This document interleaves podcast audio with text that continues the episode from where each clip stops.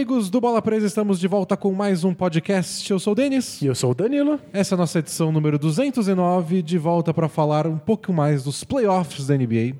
Estamos na segunda rodada, mais conhecido como semifinais de conferência. Então tem duas séries de cada lado. Olha, um alívio já, hein? O bicho já tá pegando, já tá um pouco mais fácil de fazer resumo da rodada lá no blog. Pois é. Não tem mais nenhum dia com quatro jogos. A gente teve umas semanas bem corridas aí. Inclusive, o último podcast teve 200 horas de duração. É, agora vai ser um pouquinho mais curto porque tem menos séries para falar, mas por outro lado, são séries mais importantes, mais decisivas. Tá afunilando e o Warriors tá ganhando todo mundo. É, exato. E, como sempre, a gente tem que fazer aquele aviso de que se estamos gravando, então estamos perdendo alguma série. Isso, porque a gente tá gravando numa quinta-feira à noite, Ao vivo no YouTube, se você quiser acompanhar nossas gravações. mas o podcast entra no ar às sextas-feiras, então esse jogo da quinta-noite que a gente vai assistir daqui a pouco é de uma série que talvez nossos comentários fiquem um pouco def- defasados, dependendo dos ajustes que cada time fizer. Isso, então vai ser Sixers Raptors, é isso? Isso, hoje à noite tem Sixers e Raptors, jogo 3 da série. É, a gente, vocês sabem o que aconteceu, a gente não sabe, vamos tentar. A gente vai analisar os dois primeiros jogos Isso. e se der tudo certo, a análise pelo menos faz sentido para o que aconteceu no jogo 3. E se não fizer, lembra do nosso problema espaço-temporal e seja caridoso. Isso. Bom, antes de falar de playoff, vou fazer umas carinhas do Jabá? Bora? Vamos lá, Danilo. Rápido, conciso, lembre de tudo, convença as pessoas a não dar dinheiro. E seja simpático. E seja simpático. É, não vou nem tentar, então. Já, já perdi. Já, já, já começamos no fracasso. Mas nós somos um blog, o bolapresa.com.br. Nos playoffs, a gente tem texto todas as rodadas, a gente analisa todos os jogos que aconteceram, faz análise tática, conta os principais momentos, coloca os vídeos das principais jogadas. Então é o lugar que você quer estar para acompanhar as rodadas dos playoffs até aqui. E se você é assinante, você tem acesso a conteúdo extra adicional. Você entra no apoia.se barra bola presa. Com R$ reais mensais você tem acesso a textos extras semanais. Com 14 a dois podcasts extras por mês. E com 20 reais você tem acesso ao nosso grupo exclusivo no Facebook, onde você pode discutir o basquete com os fãs mais apaixonados do Brasil. Você pode discutir todos os jogos, em todas as rodadas tem tópicos especiais lá para isso. Pode falar sobre as coisas maravilhosas da vida e também encontrar a gente aqui em São Paulo para jogar um basquetinho maroto. que vai ser esse sábado, aliás. É isso? É, a gente está recebendo vários pedidos, né? Porque a gente falou, se você é de fora de São Paulo, avisa quando você vem e a gente tenta marcar. Só que nos últimos meses tinha pedidos para três fins de semana diferentes. Então a gente está tentando padronizar, a gente vai colocar o calendário lá no grupo, mas a ideia é que seja sempre no primeiro sábado de cada mês a pelada bola presa. Então quem é de fora pode se programar para vir. É, a gente já marcou todos os, os dias de pelada até dezembro. Isso. Já tá tudo bonitinho, o calendário já tá resolvido. É sempre o primeiro sábado de cada mês, com uma única exceção. Tem um mês que tem duas, porque um outro mês não tem. Eu, eu acho que é no. A de julho vai ser no fim, vai ser tipo dia 31 de, de dia 30 de junho. Vai ser uma coisa assim. Isso. Mas de resto, vai ser sempre o primeiro sábado de todo mês. Então você já pode se programar aí, você que é assinante de 20 mancos. É, E também a gente gravou essa semana um podcast especial só com perguntas e respostas. Então o pessoal de 14 reais pode ouvir esse podcast. O pessoal de 20 fez as perguntas. É A isso. gente organiza lá no grupo. Então é uma hora respondendo sobre um monte de coisa. É sempre bem divertido. Estamos tirando o atraso dos nossos podcasts especiais. Porque playoff é tenso, mas até o final dos playoffs vai estar tudo nos trinks. E falando em playoffs, durante os playoffs, toda terça-feira, mais ou menos pelas 6 horas da tarde, a gente entra ao vivo no nosso canal do YouTube. E a gente faz o chá da tarde. E tem chá mesmo. A gente trouxe chá e bolachinhas essa semana e passou 40 minutos ao vivo no YouTube só respondendo perguntas sobre os playoffs que o pessoal mandava pra gente no ao vivo. Então, se você quiser interagir com a gente, dá pra assistir depois a, a versão gravada, fica lá no nosso canal do YouTube, mas se quiser participar ao vivo, interagir, mandar pergunta, é toda terça-feira a partir das 6, às vezes 6 e 15, mas por aí. Entre 6 e 7 a gente tá ao vivo. Bom, a gente entra ao vivo às quintas-feiras para gravar podcast da sexta, mas às terças-feiras é só no YouTube mesmo. Então assina lá o nosso canal no YouTube, clica no sininho para ser notificado quando a gente entrar no ar. É, e segue, segue a gente nas redes sociais, a gente está acompanhando várias rodadas dos playoffs no Twitter. E no Instagram a gente posta umas coisas legais. Hoje no Instagram a gente postou os nossos novos mascotinhos, que eles aparecem no nosso cenário do YouTube. Temos um, um mascote novo do Pacers, o Boomer, e um Benny the Bull de ouro. A versão Hall da Quase, quase maciço, eu diria. É, se, for, custa muito caro. né? É, pode ser um spray que deixou ele dourado? Pode, mas pode ser ouro também. não vou mandar avaliar pra não tirar o mistério. Isso. É, é nesses casos que vale mais viver com a dúvida. É. É um mascote de ouro, porque é de quando o Benny Debu entrou no Hall da Fama dos mascotes. E no dia da festa, um leitor nosso, ouvinte nosso, estava lá e trouxe pra gente. A gente vai contar a história dele bonitinho no Both Things Play Hard no fim do episódio. Maravilha. Então vamos E- lá falar de playoff? Muito merecido o Benny Debon no Hall da Fama. Não, não- ninguém ia respeitar um Hall da Fama dos mascotes. não tem o Benny Debu. É verdade. Ele devia ter criado o negócio. Deveria ter o nome dele. É. Playoffs? Bora. Vamos lá.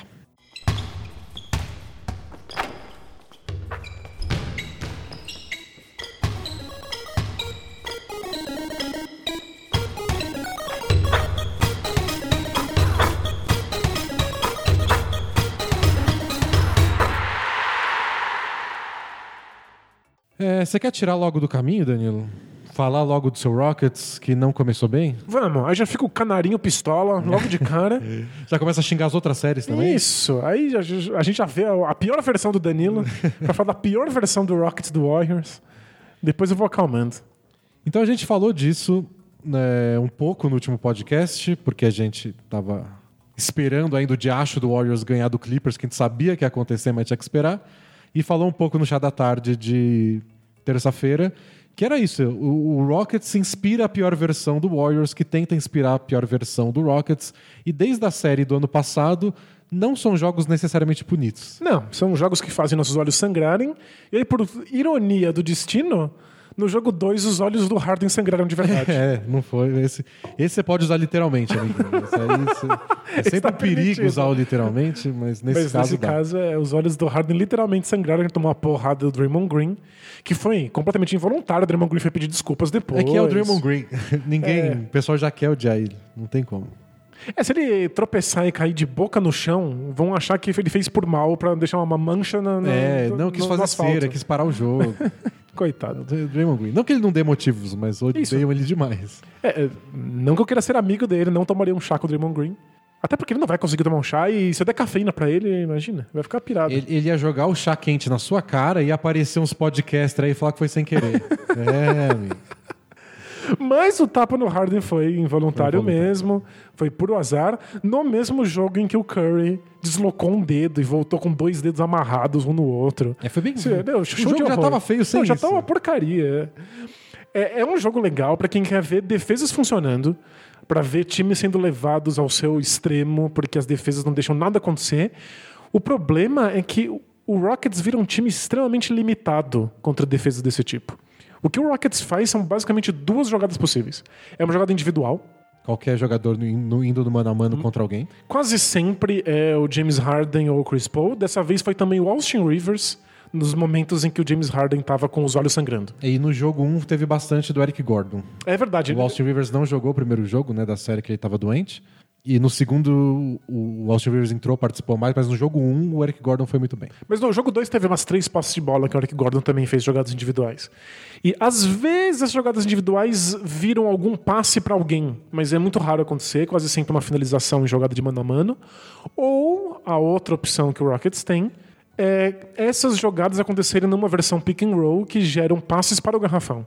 E aí o Capela é aquela maravilhosa válvula de escape pro time, porque se você apertar a defesa no perímetro, a bola chega no Capela e ele enterra. É que nessa série contra o Warriors não acontece. A gente sabe, o Capela é, inútil. O, o Nenê participou mais do jogo 1 e finalmente o Mike D'Antoni botou o Kenneth Farid no jogo 2. Mas no- eu, eu achei, vendo o Farid no jogo 2, eu entendi porque ele não entrou no jogo 1. Porque ele, ele é uma versão capela. Ele, ele faz o que o capela faz. Foi muito útil no- no- no- durante a temporada regular quando o capela estava machucado. Mas o negócio dele é pegar a ponte aérea. E contra o Warriors é muito difícil porque o- eles marcam muito bem, especialmente o Draymond Green, mas até também o Kevin Durant, aquele meio termo.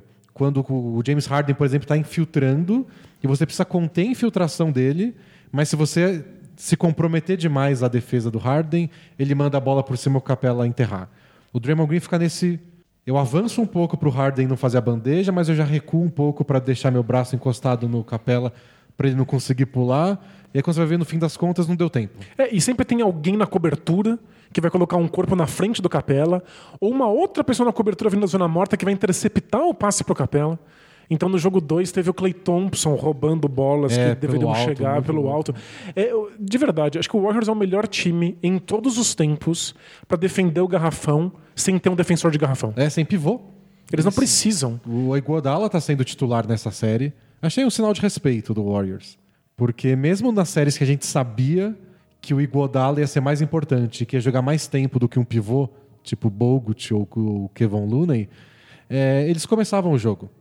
E aí, no fim da partida, o Iguodala tinha muitos mais minutos, ele que jogava o fim das partidas. Às vezes que o Iguodala foi titular desde o começo, no sentido de a gente não pode começar atrás no placar, era contra o LeBron.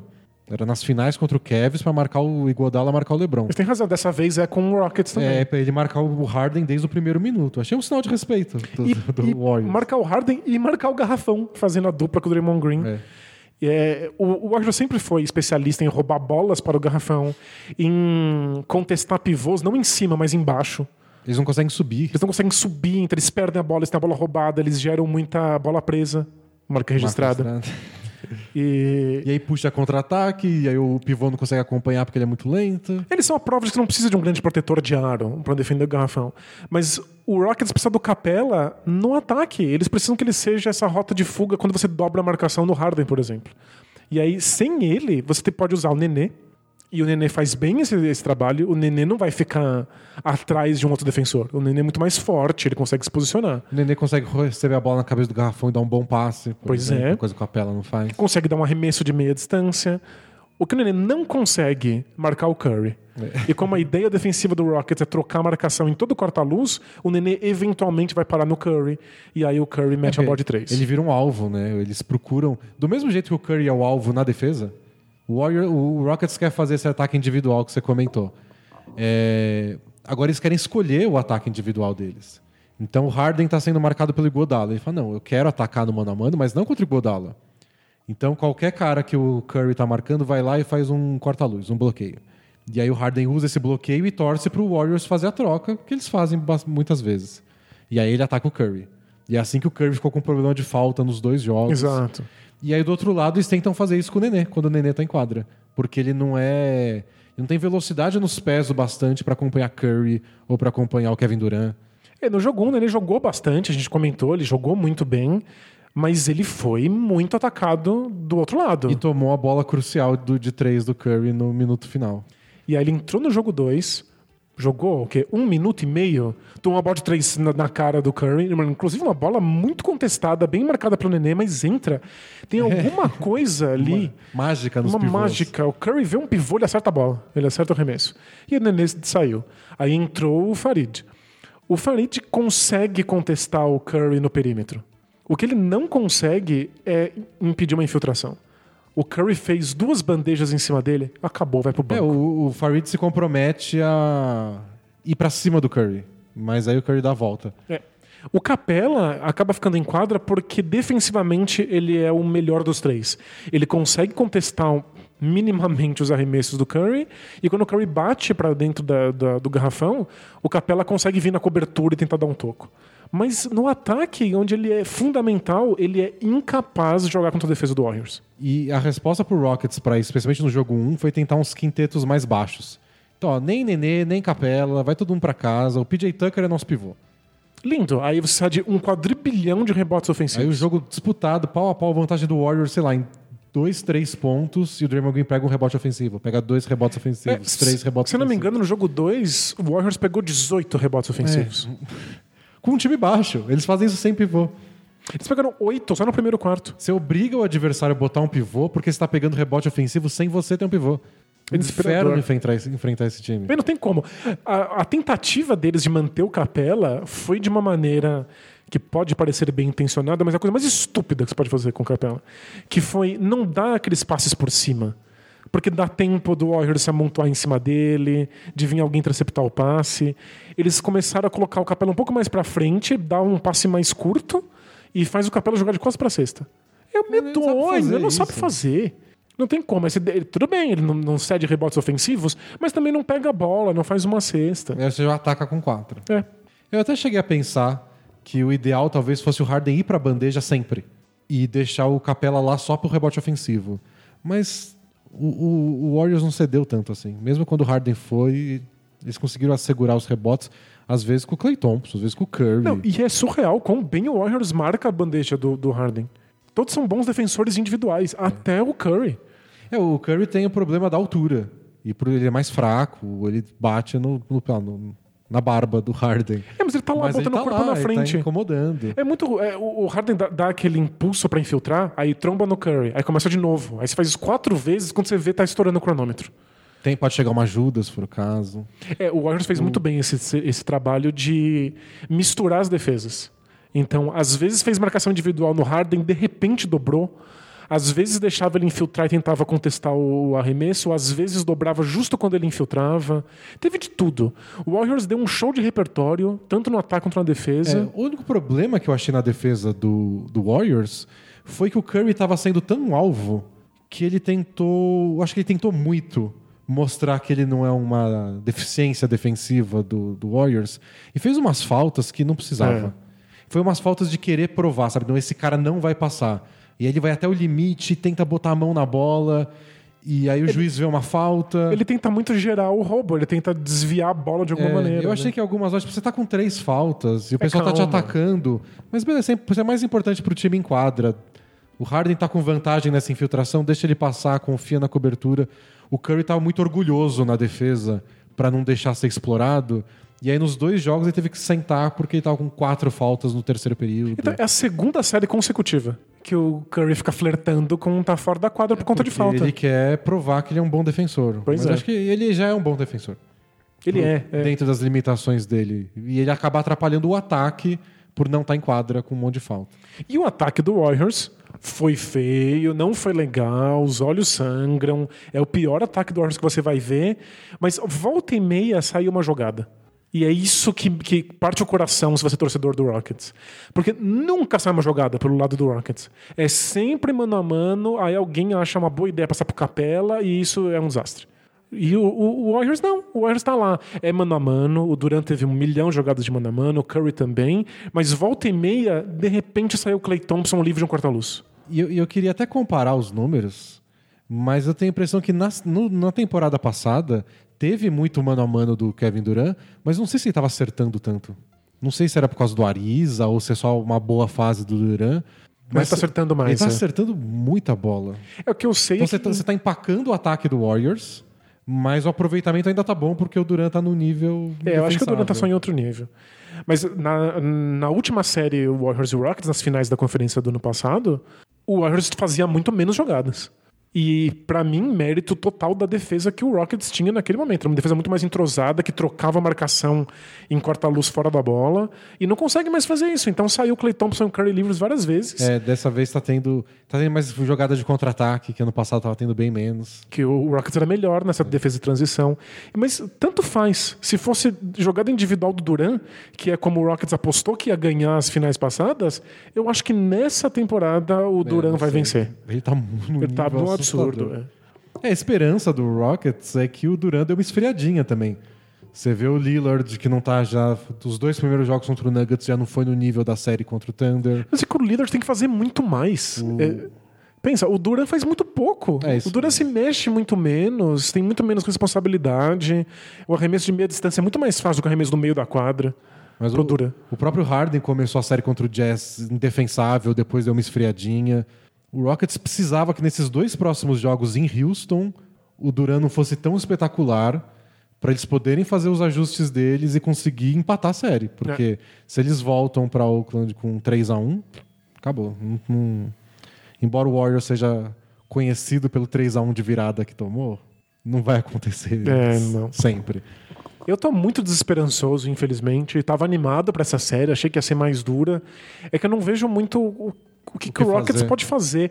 A, a solução, se você não pode usar o Capela e você perde toda essa, essa linha de ataque e o time já não tem muitas, é que precisa cair as bolas de três pontos de todo mundo. Mas no jogo 2 caiu. No jogo 2 o Rockets É, arremessou super bem de três. O Austin Rivers meteu o quê? Duas, três bolas de três no primeiro tempo só. É. No segundo tempo ele sumiu, mas. Que, aliás, foi o, o Rockets mais parecido com o Suns que a gente já viu em muito tempo. Porque o Harden tava no vestiário, tendo, cuidando dos olhos. Inclusive, ele teve que pingar colírio, ele tava super incomodado com a luz. Até o fim do jogo ele ficou limpando com a toalha. Ele parava o jogo ele ia lá passar a toalhinha. Foi uma desgraça. Mas sem o Harden, o Rockets é um time que corre muito mais. Então conseguiu várias bolas de três pontos do Austin Rivers em transição. O que dá uma animada. Mas aí tomava enterrada na cabeça em transição do outro Tomou, lado. tomou o contra-ataque de sexta-feita. É, né? É, ridículo. aí- Com enterrada do É. outro lado. Mas acho que o Harden tava na quadra. Mas é, quanto mais o, o Rockets corre, mais o Warriors corre também. E o Warriors é melhor querem. no correndo. Quanto mais feio o jogo fica, menos opção tem, melhor pro Warriors, que tem mais opção. Parece que tudo que o Rockets faz é melhor pro Warriors do que vai ser para o Rockets. É. Bom, acho que a primeira coisa que o Rockets precisa é cometer menos erros na defesa. Não deixar escapar o Clay Thompson no corta-luz, essas coisas que matam. E eles precisam começar a ter algumas coisas um pouco fora do normal, assim. Então, tipo, um jogo de 40 e tantos pontos do Harden, igual ele teve na temporada regular, onde o Rockets ganhou três dos quatro jogos contra o Warriors. É tipo, a defesa boa em cima do Harden e ele faz sexta mesmo assim. É tipo uma defesa boa em cima do Chris Paul e o Chris Paul acerta os arremessos mesmo assim. Porque pra ganhar do, do Warriors você precisa de um pouco disso, né? De Esse tem o, jo- o jogo mágico do Eric Gordon. coisa né? tá difícil, mas você faz mesmo assim. É. É, então, algum jogador do Rockets nesses dois jogos precisam extrapolar a média deles, extrapolar a defesa do, do, do adversário. É, lembrando que é o plano do Rockets. Eles acreditam que individualmente eles vão ser melhores do que o Warriors se eles jogarem o jogo na lama. Se os dois times já jogando na lama, o Harden é mais, mais Harden do que qualquer outro jogador do Warriors. É, Mas não, não tá saindo Não mais tá com o Kevin sendo, Durant. não. Bom, pra quem tinha esperança de ver o Warriors perder, esperem a final. Algum time do leste vem ao resgate. É isso. É, a outra série do Oeste, Danilo, está 1 a 1 O Nuggets ganhou o primeiro jogo, que foi um festival ofensivo. E o Blazers ganhou o jogo 2, que foi um festival defensivo. Um Com festival um placar de horror. baixíssimo. Foi um jogo esquisitíssimo esse jogo 2. E a série tá 1 a 1 vai pra Portland agora. É, é, é uma das séries mais divertidas de se ver, mesmo que seja feio, porque são times que a gente, a gente percebe que tem muitos ajustes a serem feitos.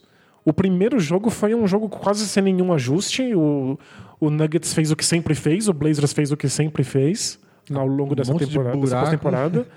E os times fizeram a festa em cima disso, né? E fizeram a festa, eu até achei que ia ter alguns ajustes no meio do jogo. Porque você pegava o pick and roll do Jamal Murray com o Jokic, era o tempo inteiro, igual, sem parar, às vezes em posses de bola consecutivas. Mas, gente, faz alguma coisa. É, em algum momento de eu esperei que alguém fosse dobrar a marcação no Jokic fora do coisa, garrafão. é, mas não. não, não, continua E aí assim. o Nuggets fez a festa, acabou ganhando o jogo 1. E aí no jogo 2, os dois times fizeram, até coloquei no resumo da rodada, entrou um pouco mais tarde nessa quinta-feira, então não sei se muita gente leu, é, para vir ajuda. Então, tinha o pick and roll, então ia lá o, o Jamal Murray fazia a jogadinha, o Jokic faz o corta-luz e vira para receber a bola. Assim que ele vira para receber a bola, tem um terceiro jogador envolvido, que não é nem o defensor do Jamal Murray, nem o do próprio Jokic. Quer dizer que alguém tá livre, certo? Certo. É, Essa pessoa livre não acertou nenhum arremesso. e a foi a mesma defesa que o Nuggets fez para parar o Ennis Cantor. Porque o, o Blazers também estava usando o pick and roll para aproveitar o Cantor, porque ele é mais rápido que o Jokic, para tirar o Jokic de dentro do garrafão onde ele é melhor. O desafio mais legal do mundo é esse Jokic Cantor, porque nenhum dos dois consegue marcar o outro. É. E, e eles querem o Jokic fora do garrafão porque ele é muito lento. E o Nuggets evita tirar ele de lá. Mas aí você pode ceder bolas de três do, pro Lillard. Porque o segredo do Blazers é fazer o corta-luz muito é, perto do meio da quadra. É o mais rápido possível. Porque aí o que o Damian Lillard usa esse corta-luz e já pode arremessar, porque ele arremessa de longe.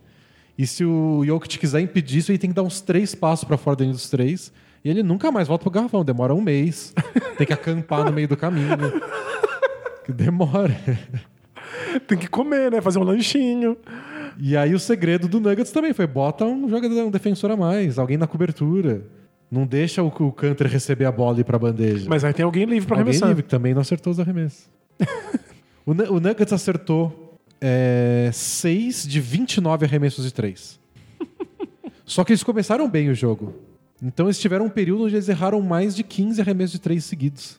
Do fim do primeiro quarto até tipo a última posse de bola do terceiro quarto, eles erraram todas as bolas de três. Nossa, não, surreal. Muito ruim. E aí depois do jogo, tanto o Jamal Murray quanto o técnico deles, que é o Mike Malone, falou: gente, se não tá caindo, faz outra coisa. Tipo, eu sei que você tá livre, que você sabe, não, eu treinei a vida inteira, mas pelo amor de Deus, ataca a cesta, faz uma bandeja, cava uma falta, sei lá. Então, depois do jogo 1, eu comentei que mais do que mérito do Nuggets de ter feito aquele ataque incrível que a gente viu que acertou tudo, o mérito era do Spurs. o Spurs tinha feito uma defesa incrível em cima do Nuggets que fez o ataque do Nuggets parecer pior do que era de fato. E desafiar eles a acertarem esses arremessos do lado oposto da bola, com o cara que fica livre na zona morta, porque tem um cara mais no garrafão para cobertura, fez o Nuggets ficar numa situação muito desconfortável. É Até porque o Spurs conseguiu defender eles de um jeito inteligente. Porque, tipo, durante a temporada regular a gente via muito dobra de marcação no Jokic e o passe não era pra alguém de três. O passe era pra alguém que cortava em direção à cesta e ganhava uma enterrada. É, em geral na linha de fundo ali. O Spurs conseguiu cortar isso. É. Tipo, se o, se o Jokic vai ter que tocar pra alguém porque ele tá recebendo uma marcação dupla e vai ter, ter que ser alguém na linha dos três. E aí eu quero ver se o Gary Harris acerta a bola de três. Isso o Jamal Murray. Jamal Murray, que tava frio, o Millsap. Tanto que eles tiraram o Will Barton do time titular e botaram o Torrey Craig, porque, tipo. Tem que acertar uma bola de três, hein? E, se é pra ter um dos dois, se os dois erram bola de três, bota o Craig que pelo menos defende melhor. É, no jogo 1, o Millsap foi imparável. Ele só não fez 40 pontos porque o Nuggets esqueceu que ele existia.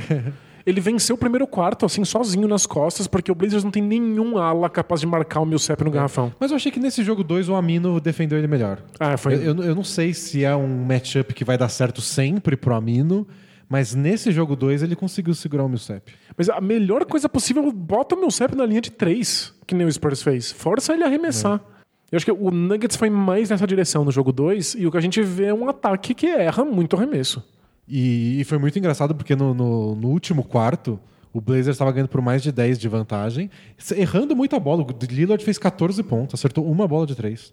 E... Mas mesmo assim estava ganhando por 12, 13. E o Nuggets começou a botar pressão. Então eles marcavam o Lillard de quadra inteira, tentava roubar a bola. Eles tentam vencer na defesa, né? Roubaram uma bola até que deram falta, mas que foi, foi uma boa jogada. E no ataque, foi todo mundo para os rebotes ofensivos. E eles conseguiram pegar 23 rebotes ofensivos no jogo. Eu botei isso também no resumo. O líder em rebotes ofensivos na temporada foi o Thunder, que é uma máquina de rebote ofensivo com o Steven Adams, tudo. Eles pegavam 12,8 por jogo. O Nuggets pegou o O dobro. Nuggets pegou 23 e 14 no último quarto. Você tá zoando. Pegou mais do que a média do Thunder só num quarto. Só em um quarto. E transformou isso em cinco cestas. Eles não conseguem acertar nem com rebote ofensivo. Então eles, eles erraram, erraram. Então, tipo, que explicação você dá pra esse jogo? Não sei, Eles erraram tudo. Erraram bandeja, erraram gancho, erraram rebote ofensivo que você pega e bota de volta, erraram. Erraram bola de três da zona morta, de frente, de costas. Então foi, foi um jogo. O Blazers fez os ajustes deles e fez bem, os ajustes inteligentes. As dobras no Jokic foram bem É, feitas. Você não pode deixar ele ter um pick and roll simples, sair livre por três segundos pra achar alguém pra um passe. Mas de qualquer forma, o Nuggets não acertou nada, fica difícil julgar. É, mas é um time que mostrou que pode ter esses dias e é melhor você desafiar ele a ter esses dias do que você dar o arroz com feijão deles, que é pick and roll com Jamal Murray e Jokic. É. O que me deixou animado. A Diga. série tá bem legal. É. Vários ajustes. E, e tem muitos ajustes a serem feitos ainda. Os times têm muitas escolhas a tomarem, né? É. E o que me deixou triste, na verdade, verdade, nenhum desses times merece ir pra final do Oeste. Nenhum desses times parece que vai fazer o Warriors suar. O Rockets eu acho que tem essa chance. Eu ia falar tinha, mas vamos dar os jogos em casa, É, pelo menos. Agradeço, obrigado. Muito gentil da sua parte, embora não muito realista. Mas esses dois eu não sei o que, que eles vão poder fazer na próxima rodada, mas se a gente aproveitar essa série, vai ser show. É, tem que aprove- aproveitar essa série. Você imagina o Jokic marcando o Curry? Imagina quão difícil vai ser manter o Jokic em quadra contra o ataque do Warriors. Não que temporada regular seja sempre o parâmetro, mas o, o Nuggets não viu a cor da bola em nenhum jogo contra o Warriors essa temporada. O encaixe é péssimo. O encaixe do Blazers não é dos melhores, mas é infinitamente superior ao encaixe do O Nuggets. Blazers tem um encaixe melhor, mas o problema fica, tipo, O, o Amino tem dificuldade para marcar o Paul Millsap. E o Kevin Durant? Pois é. O que, que você faz com o Kevin Durant se o Millsap é um baita desafio para você? É, e o, o problema é o, o, o Blazers tem a mesma questão do Rockets. O que salva o Lillard é que existe uma rota de passe pro garrafão com o Canter e, infelizmente, com o Nurkic antes dele, dele se contundir. O Warriors é o melhor time da NBA contra isso. Vão roubar 80 milhões de passes que, que vão tentar É. chegar no Canter. O que salva é que às vezes que o Canter pegar a bola de costas pra cesta, ele é um dos melhores da NBA. É, a esperança é de punir o Warriors com um rebote ofensivo. Mas a gente fala disso quando chegar a hora, né? É. Mas ó, é que, é, é que o meu medo. E eu acho que o Nuggets é favorito na série contra o Blazers. Meu medo é que o Nuggets chegue. E aí vai ser É. a pior final de conferência de muito tempo. É, o Nuggets vai ter o prêmio dele. O prêmio do Nuggets é, tipo, falar pra todo mundo, tipo, ó, ano passado a gente não classificou pros playoffs. Esse ano a gente foi pra final da conferência e perdeu pro Warriors, o que é Claro. honesto. Fofa Mas- mesmo, é. É fofo, mas acompanhar isso sabendo o que vai acontecer vai ser meio broxante. Pois é. Mas tem razão. Pé no presente, Blazers Nuggets vai ser legal. Porque é, a gente tá comentando isso antes de começar aqui o podcast, do- quando a gente interage com o pessoal do YouTube, que eu participei hoje de um podcast sobre Fórmula 1. É o Padocast, lá do Grande Prêmio. E a ideia era falar sobre domínio. Porque eles queriam falar sobre o domínio da Mercedes na Fórmula 1 e quiseram perguntar de pessoas de outros esportes como é que é no seu esporte. Eu fui lá falar sobre o Warriors. Tipo, o quanto é legal eles ganharem todo ano. E eu falei que não tem problema, mas que é importante a gente sentir que eles estão sendo desafiados.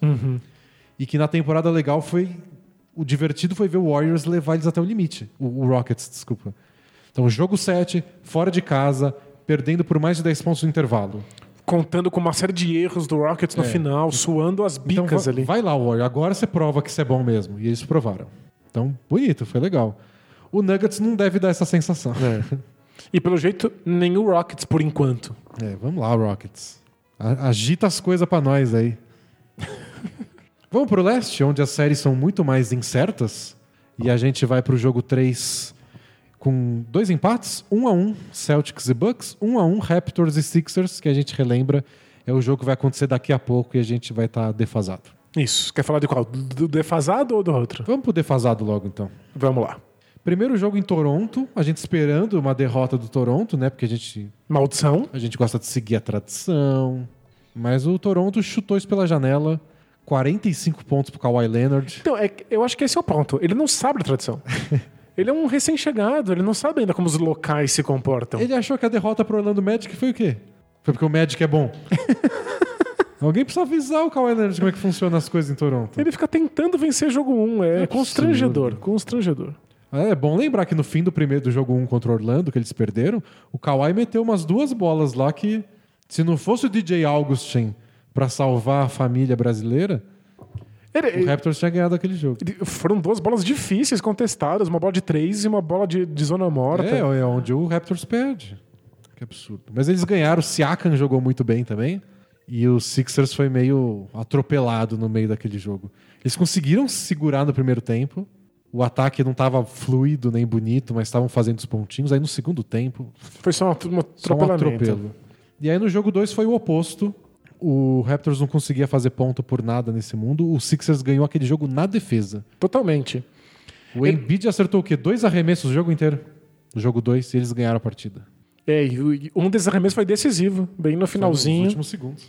Ele teve bola de três pontos para arremessar a partida inteira, abriu mão de todas, usou sempre para infiltrar, e toda vez que ele infiltrava, ele era sufocado por dois ou três marcadores no garrafão. E aí, na última posse de bola, precisando daquela cesta, o Embiid foi lá e fintou dois defensores, virou para o outro lado Ele e fez um a bandejinha. pra fugir de um dos defensores, fez uma finta pra tirar o outro e fez a cesta da vitória. Incrível. E muito bom sinal para quem gosta do Sixers e do Embiid, que foi ele não ficar só com sangue nos olhos, tentando a mesma coisa, martelando um prego com a cabeça. É, ele tava passando mal, ele disse, né, do estômago antes do jogo 2, mas jogou mesmo assim. E esse era meu medo, porque no jogo 1 um, ele foi muito bem marcado pelo Marc Gasol. Mas muito, muito, muito. Tudo que a gente viu o Gasol fazendo com o Vucevic na primeira série, falou, beleza, com o Vucevic ele é bom, mas o Embiid é outro nível. Aconteceu com o Embiid É. de novo. Marc Gasol espetacular. Ele foi, não, agora ele vai estar frustrado, agora ele quer provar que ele é mais macho que o Marc Gasol. E vai ficar. Não, ele reconheceu que não estava num dia bom. Ele Partes- foi, foi recebido não só pelo Margasol, mas por marcação dupla e tripla. Tentou dar os passes certos na- quando recebeu a marcação dupla, tentou pegar rebote, jogou bem na defesa, que é onde acho que ele é espetacular. E foi mais consciente. Eu acho que o, o Sixers precisa que ele seja melhor.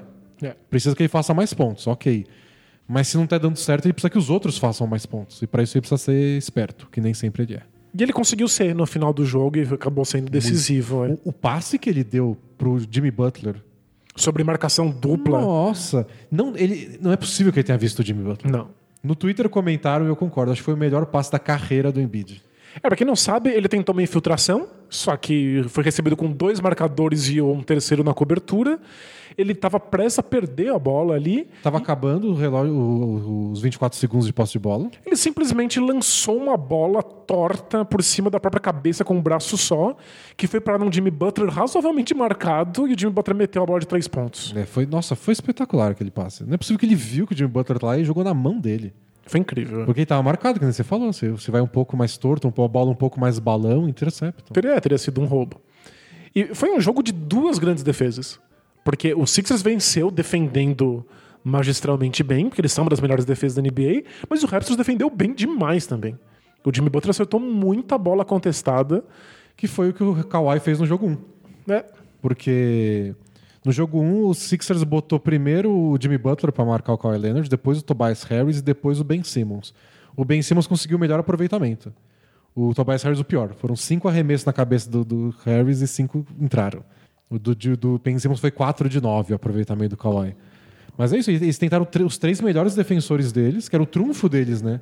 Era ter três caras capazes de defender o, o Kawhi. E eles marcaram bem, botaram tipo, a mão na cara na hora do arremesso e o Kawhi metendo uma atrás da outra. E foi o que o Jimmy Butler fez no segundo jogo. É isso. O, eu, acho legal quando os times aprendem com as séries anteriores, não deles próprios, mas dos rivais. Porque o Sixers pegou muita coisa da defesa do Magic para enfrentar o Raptors. E colocou sempre um jogador a mais no lado da bola e deixou alguém livre do outro lado. E desafio aí o Siakam arremessar da zona morta. É. Uma defesa muito. Tom Thibodeau. O Thibodeau fazia isso no Celtics quando ele era assistente técnico e depois quando ele assumiu o Chicago Bulls. E foi uma coisa que foi morrendo aos poucos porque os times começaram a espaçar mais a quadra. Então os times, em vez de ter quatro arremessadores, tinham cinco arremessadores. E eh, todo mundo é arremessador especialista, né? Todo mundo é muito bom nesse arremesso de três. E vários jogadores começaram a se especializar nos passes que atravessam a quadra. Que era uma coisa que o LeBron fazia muito bem e que aos poucos a gente foi vendo outros jogadores fazerem mais. Agora o Luca Doncic faz com de olho fechado. É. Atravessar a quadra de, uma lateral para outra. né? Você tá no, no lado direito da quadra, aí o time coloca todo, toda a defesa desse lado, que é o strong side, que é o lado onde está a bola. E aí fica um cara livre na zona morta do lado esquerdo. A defesa pensa, se a bola for até lá, a gente corre até lá. Mas aí, tipo, o Doncic cruza a bola de um lado pro outro, um foguete, não dá tempo da defesa chegar, o cara tá livre de três.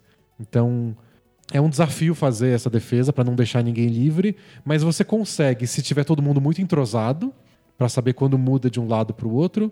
Se você tiver jogadores atléticos, que o Sixers tem. Porque você consegue correr para cobrir esse espaço. É. E se o outro time, você dá a sorte dele não ter cinco bons arremessadores. E o Sixers fez isso, né? Ele deixou, se possível, o cara certo livre. É. Então todas as bolas de três que o Siakam acertou no jogo 1, ele voltou a errar no jogo 2. Ele não é muito consistente. Isso, aí valeu a pena. O Jimmy Butler também teve situações que ele ficou livre do lado oposto da bola, mas o Sixers voltou correndo loucamente quando a bola chegou e o Jimmy Butler pegou esses caras em movimento e meteu bola atrás de bola. Foi o dia do Jimmy Butler. Ele colocou o jogo no bolso, do tipo. É uma baita defesa, a gente sabe que vai, vai, vai faltar espaço, eu vou assumir a responsabilidade. E o que eu tô sentindo para essa próxima série, vamos ver se isso acontece no jogo 3 daqui a pouco, é que os dois times eles estão acertando a defesa e são times bons defensivamente ao longo da temporada. Então, eu não duvido que a boa defesa continue e eu tenho um, um- um receio que tem um limite do quanto o ataque pode se ajustar para conseguir bons arremessos. Eu tô achando que essa série vai ser um pouco decidida por que jogadores superam individualmente esses desafios.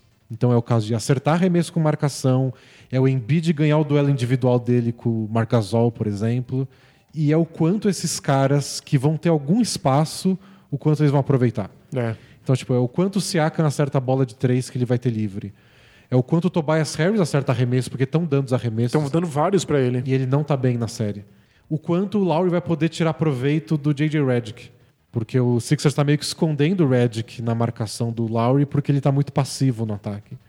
Ele vai assumir o ataque, botar a bola, o jogo nas costas. Não tem sido a característica dele esse ano. Então acho que é quem vencer essas coisas que estão aí apresentadas, quem fizer melhor, deve levar essa série. Mas tem razão. Tem alguns ajustes defensivos ainda a serem feitos. O, o Raptors fez uma defesa de transição totalmente focada no Ben Simmons e várias vezes errou essa defesa e deixou o Jim Butler livre na transição, porque tinha três caras no Ben Simmons ao invés de dois. E acho que eles vão aj- ajustar isso, mas quando ajustar, não vai ter mais pra onde ir essas defesas. É. Aí é ver quem consegue acertar arremesso difícil. Eu pensei se o Raptors não vai fazer mais pick and roll, Kawhi Leonard e Lowry pra trocar a marcação, o Kawhi atacar o, o, o JJ Redick. E aí se fizer uma dobra de marcação, alguém fica livre. Acho que o Redick pode ser mais explorado. Até o Nets explorou bastante o Redick. Ele deveria ser um alvo gigante. É, o Sixers, o Raptors até agora não fez tanto isso. Acho que é uma coisa aí que dá pra usar. É, o máximo que eu vi do, do Redick ser explorado foi o Danny Green tentando jogar de costas pra cesta em cima dele. Que não é o ideal. Então, se, se eu sou o Sixers, eu fico feliz. É, você até pode fazer na série do Nuggets, teve uma jogada que eu até achei que fosse acontecer mais vezes. Que o, o Nuggets não quer que o Jamal Murray fique marcando ninguém. Nem pra não se desgastar e porque não é o forte dele. Então botam ele pra marcar o Mo Harkless, que é meio que inofensivo no ataque. Aí, primeiro tempo, jogaram a bola no Mo Harkless no garrafão, ele girou e enterrou, como se fosse o Shaquille O'Neal. Foi, nossa, faz de novo, mas quase que não exploraram isso. Mas é uma chance. O Harkless não é um jogador de, de garrafão, mas, Mas- se for sempre fácil, É, se for sempre em cima do Jamal Murray, né? é, você você joga a bola no Danny Green. Não é o que eu quero que ele faça, mas vai que dá certo uma vez ou duas. Não sei. É. Não sou muito fã, mas é uma possibilidade. acho que é, tem que experimentar, né? Porque num numa série de defesas tão fortes, tem que pegar qualquer micro oportunidade, qualquer rachadurinha. O legal é que eu tô. Pelo, pelo andar das- dos dois jogos, eu tô achando que vai ter muito jogo pau a pau. E aí, eu, que eu, se eu tivesse que botar minha ficha hoje, seria no Raptors. Porque o Sixers, é- o Sixers a gente já, já conhece muito bem. A capacidade fenomenal deles de, De perder de jogo. turnovers no fim do jogo. E o Raptors é o Kawhi acertando arremesso difícil. É a especialidade dele. É, Então, o- é, meu palpite seria isso. Vários jogos disputados. Raptors com uma pequenininha vantagem. É, O Sixers tem uma, uma questão que é ter um ball handler, ter um cara que, que bate bola, que chama as jogadas, porque costuma ser o Ben Simmons, mas o Ben Simmons só pode jogar dentro do garrafão nessa série. Se for no fim do jogo, você pode fazer falta no Ben Simmons. É, ele é ruim nos lances livres. Você pode dobrar a marcação e desafiar ele a, a- a um passe complicado. Você pode dar espaço para ele arremessar. É, sabe porque antes dos últimos dois minutos de jogo, é... aliás, depois dos últimos dois minutos, você não pode fazer falta no Ben Simmons sem a bola. Ele acaba fugindo da bola. ele fica Porque longe. se, é. se ele tá levando a bola defesa pro ataque, você pode fazer a falta e aí é, ele vai cobrar e errar os lances livres. Então você vê ele se livrando da bola. Ele dá pro Jimmy Butler e vai pro garrafão, ser pivô. É, no, no, no jogo 1, mais até que no jogo 2, o Sixers usou o Tobias Harris pra ser ball handler às vezes. Pra ser o cara que bate bola indo pro ataque. É absurdo. É um, tipo, é um time que tem uma ausência gigantesca de armador, tendo um dos melhores armadores do planeta, que é o Ben Simmons, mas ele, Ele tem esse defeito. ele tem esse- essa questão. E é por isso que o time talvez entre em modo pânico nas jogadas finais. É o Jimmy Butler ou nada. É. É o Embiid enfrentando três defensores no garrafão ou nada. Eu acho que o Raptors tem mais repertório, tem mais coisas que podem fazer. É um time que no desespero vai sair uma jogada. Tem mais arremesso de três. É, então. O que é sempre um. É um alívio em fim de jogo. que né, na, na última jogada do jogo 2 até, o Danny Green sobrou livre pra bola de três. Porque o Sixers se comprometeu a marcar, tipo. Em fim de jogo é mais comum alguém ficar livre. Porque você não quer deixar o cara principal arremessar. Então eu imagino o Kawhi Leonard infiltrando, e aí toda a defesa do Sixers se fecha no garrafão, tipo, Kawhi, você não vai entrar aqui. Aí fica o Kawhi Lowry livre de um lado, o Danny Green do outro, o Ibaka que sabe arremessar, talvez o Marc Gasol. Os Sixers não têm esse luxo, eles não têm É. arremessadores. É, o Raptors ficou ao arremesso certo do Danny Green, totalmente livre De empatar o de empatar. Aliás, momento importante aqui. Na última posse de bola, precisando da bola de três para empatar, Kyle Lowry batendo bola na frente do Tobias Harris. E a gente precisa falar da caneta. ele, te- ele tentou ou não tentou dar Ele uma. tentou não tentar dar um O rolinho. famoso rolinho, caneta, não tem outros nomes, É. o Brasil afora. Para os nossos ouvintes de, de Portugal, de Angola, Moçambique, é, a gente chama de rolinho, caneta aqui em São Paulo. Você passa a bola por baixo das pernas É. do, do adversário. O Kyle Lowry tentou ou não tentou? Sua opinião? Minha opinião é que ele tentou alguma coisa, mudou de ideia no meio do caminho e virou um rolinho. não sei se essa coisa era o rolinho, é uma possibilidade. Porque o que a gente viu no vídeo é que ele estica o braço e que não é um movimento de drible. Ele tá driblando e de repente estica o braço. Pode ter sido um passe que ele se arrependeu, o que é um perigo, porque aí poderia ser um, um double dribble. Talvez ele foi tentar pegar a bola para arremessar e a bola escapou dos dedos. Alguma coisa que não era um drible normal ele tentou e a bola escapou por baixo das pernas do Tobias Harris. Do Tobias Harris. Se isso tivesse virado um roubo de bola, ele teria sido crucificado, assim, por até o fim dos tempos. É que ele conseguiu, Calhou de virar um passe livre. ele conseguiu se jogar no chão, salvar a bola e virou um arremesso sem marcação pro Danny Green. Poderia ter sido muito pior. Nossa. O resultado é o mesmo. Que eles É. perderam. Mas nossa, a história não teria História perdoado. né? não. Bom, última série pra gente comentar. Boston Celtics, Milwaukee Bucks 1 a 1. O primeiro jogo foi, ó, uma bela de uma surra. O Celtics chegou a abrir uns 30, não chegou? Foi, acho que foi 31. Né? Nossa, não deu pro cheiro. O Antetokounmpo não conseguiu fazer nada, não conseguiu entrar no garrafão. Tentou dar uma enterrada de pura frustração e tomou um dos melhores tocos da temporada do Al Horford. Mas, no segundo jogo, o Bucks conseguiu dar o troco e venceu, então a série tá empatada. A gente chegou a comentar, já não sei mais em qual dos nossos quadrilhões de podcasts e gravações, de que uma das possibilidades, porque teria espaço, seria um Tetocumpo arremessar de três. É. E você falou, acho que não vai acontecer, é um arremesso muito ruim. Mas o Bucks tem isso como proposta. Todo mundo arremessa de três pontos, é um time de arremessadores. Ele não parou de arremessar a temporada inteira, ele tava com o quê? Eu não sei como ele acabou a temporada, mas ele chegou a ter média de 12% de aproveitamento. E, com, e o- com o técnico dizendo, continua arremessando. E aí você me chega num jogo disputado, acho que o, o Bucks estava quatro pontos na frente no intervalo, com o Chris Middleton tendo acertado cinco bolas de três pontos no primeiro tempo. Então ainda é um jogo parelho, mesmo com uma chuva de bolas de três. O Antetokounmpo me vai no terceiro quarto e me mete duas bolas de três pontos consecutivas. É uma coisa meio Game of Thrones. Você vê lá na terceira temporada o Budenholzer falando: continue arremessando a Tetocumpo, um dia vai ser importante. Aí chega aí- na última temporada e ele faz o que? Arremessa de três. Tá tudo anunciado. Tá tudo você, anunciado. você que não reparou. e foi isso, ele teve espaço. Os pivôs estavam marcando, um é o Horford, outro foi o Aaron Baines, estavam marcando ele vários passos para trás da linha de três, e ele simplesmente parou e arremessou. Converteu duas bolas, ali a diferença de pontos já era em 20. No jogo 1, ele tinha acertado o quê? 3 de 6. Ele tentou cortar a diferença, mas não adiantou nada. No jogo 2, acertou de novo. Eu até fiquei triste no jogo 1. Falei, pô, ele gastou o único jogo que ele acerta a bola de 3, quando eles estão perdendo de 30. Mas no jogo 2 caiu de novo. Caiu de novo. E, e ele tem que continuar arremessando, porque o jogo mudou muito depois dessas duas bolas. Ele começou a ser marcado de maneira diferente, começaram a apertar. O Al Horford já estava preocupado com ele dar, dar um outro arremesso dali. Porque, e até porque na defesa o Bucks estava muito bem. Então o Al Horford se sentiu meio na obrigação de. Eu sei que a longo prazo é, eu posso deixar o Antetokounmpo arremessar, mas eu não, eu não posso deixar o placar escapar agora. Isso, agora a gente não tá conseguindo pontuar de jeito nenhum. Se ele mete mais uma bola de três pontos, duas, acabou o jogo. E foi o que aconteceu, porque o, o primeiro tempo do, do, do jogo 2 foi bem disputado, ficou trocando de, de liderança, ninguém disparou no placar. E aí no terceiro quarto, o Bucks fez o quê? 26 a 2? É, foi uma coisa assim. Tipo, num período de 7, 6, 7 minutos, a diferença de dois pontos pulou para 25 e acabou. É, as duas bolas de três pontos do, do Antetokounmpo deixaram a diferença em 20. O Al Horford falou, ele não pode mais acertar nenhuma de três. Aí começou a infiltrar. E aí acabou. Aí acabou o jogo. Aí, de repente, a diferença já era de mais de 30. Então essa diferença em 10, duas bolas de 3 aumenta em mais 6, chega perto de 20, acabou. E foi isso. E- Esse jogo foi decidido. O jogo 2 foi decidido em tipo 6, 7 minutos. É isso.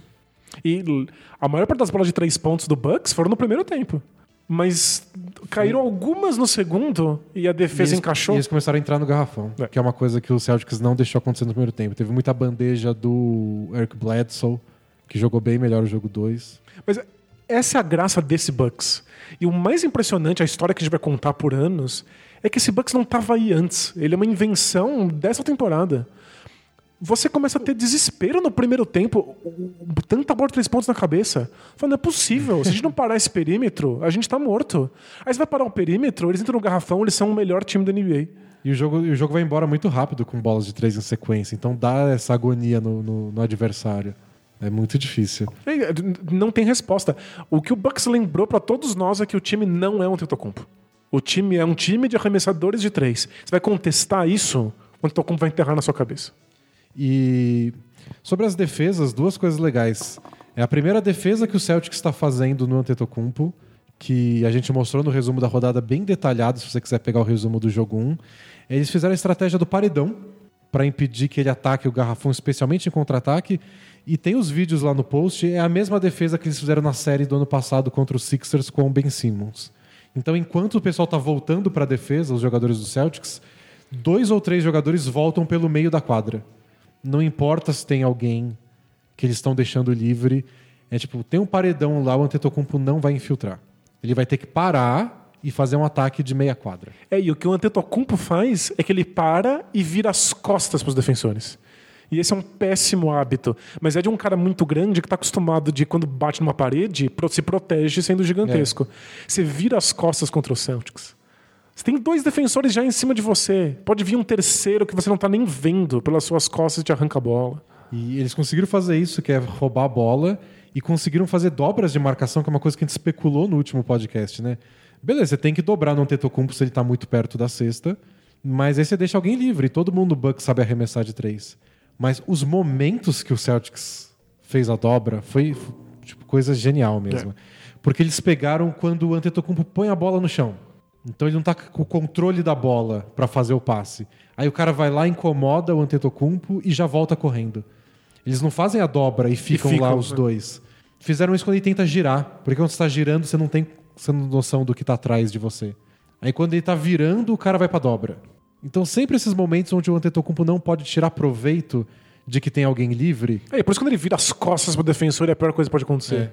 E os passes que ele dá, embora ele tenha tido boa média de assistências durante a temporada, são passes mais óbvios. Ele não é o Jokic, ele não é o LeBron.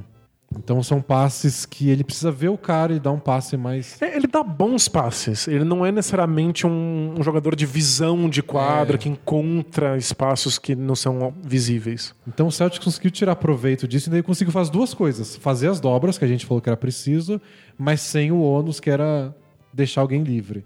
E algumas vezes deixou livre, mas no primeiro, no primeiro jogo não caíram tantas bolas, porque faz parte, né? O Bucks às vezes acerta cinco de uma vez, aí erra um pouco. É um time que, de arremessadores, todo mundo arremessa, você vive com isso.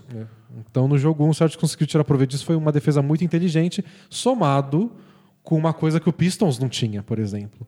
Que era um cara capaz de pelo menos desafiar o, Horf- o, o que nesse caso foi o Al Horford. É, ou seja, no mano a mano você não tá completamente pelado. Você tem um plano de jogo que envolve o time inteiro, mas se precisar do mano a mano, o Horford dá conta. Você não vai ser engolido o tempo inteiro, enterrado, enterrado, enterrada. É, não, não que ele sobreviveria uma série inteira no mano a mano, mas ele dificulta o arremesso. É né? que é o que você precisa. Vai. Você precisa das duas coisas contra qualquer estrela do outro time. Isso vale pra marcar o Kevin Durant. Você precisa de um plano de jogo, mas você também precisa de um cara que quando fica no mano a mano, porque vai ficar, ele não seja engolido o tempo inteiro. É que o Durão, é, quem tem esse tamanho? É, ninguém. O- A única solução para marcar o Duran é um jogador que seja o Duran. Alguém de 2,15 metros e que também seja ágil como armador. Isso, com com aqueles braços compridos. É, tipo, Você pode contratar o Duran. Eu tô com Eu acho que é, é tão bom quando ter o Duran no seu time é não ter ele no time rival. é a melhor coisa. Vale muito a pena esse investimento. Perguntaram no, no Twitter se os Rockets deviam trocar de técnico ou alguma coisa. Não, eles precisam tirar o Duran do Warriors. Esse, É. esse é o plano do off-season do Rockets. Não precisa usar o Duran. Contrata o Duran e deixa no banco, só pra provar que esse elenco consegue. Se Mas for- se fosse possível, se fosse possível, o Rockets devia chegar no Knicks e falar, então eu pago o salário do Durant. Eu pago uma parte, eu pago metade. é só tirar ele do, do Warriors, pelo amor de Deus. Nossa, é desesperador. Mas é isso, o, o, o Yannis tem alguém que seja que é capaz de atrapalhar os arremessos, coisa que o Duran não tem. E o ajuste defensivo que o Bucks fez do primeiro pro segundo jogo foi bem legal. Foi que eles mudaram a defesa que eles fizeram o ano inteiro. Que é uma coisa bem rara, curiosa e nem sempre indicada. Mas que deu certo. É, eu fiquei muito preocupado.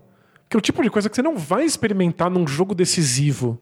Eles não podiam perder o jogo 2. É, não, você, você vai pra Boston com 2 a 0 pro, pro, pro Celtics. É, acabou. E eles experimentaram uma coisa bem ousada. Porque geralmente o, o Bucks defende muito o garrafão.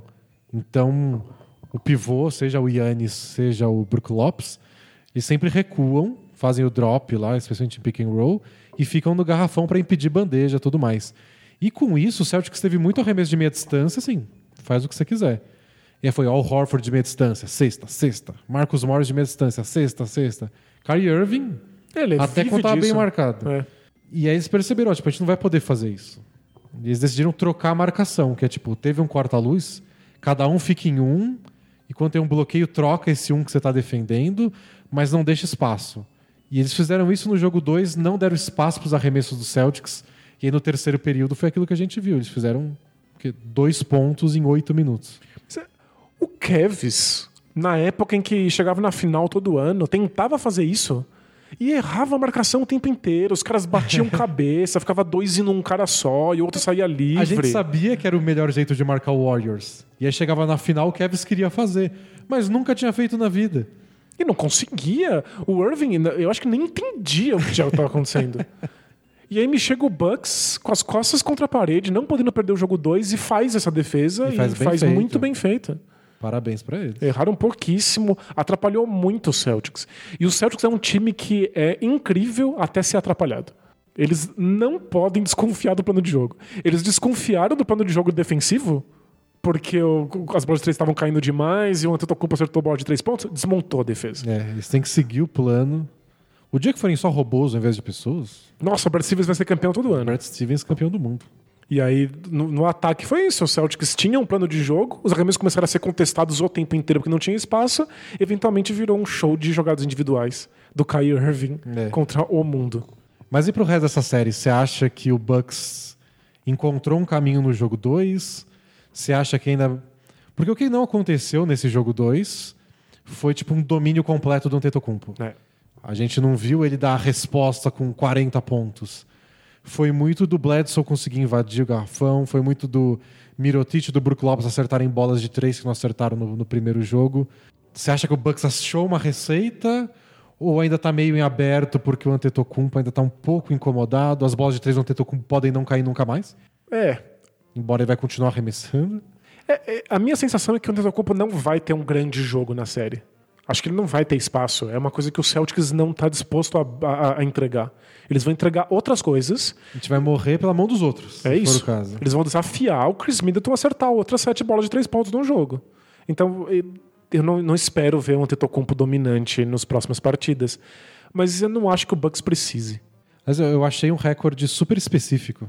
É. Muito interessante. O Chris Middleton jogou contra o Celtics ano passado, porque ano passado teve uma série Bucks e Celtics. Então foram, acho que, cinco ou seis jogos. Não, foram sete jogos no ano passado. Então foram sete jogos ano passado a série, mais dois esse ano. Então são nove jogos de playoff do Chris Middleton contra o Celtics. É, ele tem 60% de aproveitamento de três nesses nove jogos. Caramba, é muitíssimo alto. É a maior média da história da NBA de um cara contra o mesmo oponente em playoff. Aí tem lá os critérios mínimo de X jogos. Impressionante. Mas é isso, ele é um matador de Celtics até agora. No perímetro. No perímetro, bolas de três. É, eu não vejo isso mudando tão cedo. Talvez ele tenha um jogo ruim, talvez ele tenha dois jogos ruins, mas ele precisa ter só alguns jogos bons. Quatro. Mais três. Mais agora. três agora. é. Tá tudo bem. Eu acho que o, o Bucks é melhor do que só o Antetokounmpo. É isso, eles provaram na- ao longo da temporada. Ganharam jogos sem o Antetokounmpo. até. Pois é. Geralmente com uma boa defesa. Mas eles precisam do, do Bledsoe quebrando a marcação. Isso é bem importante para eles.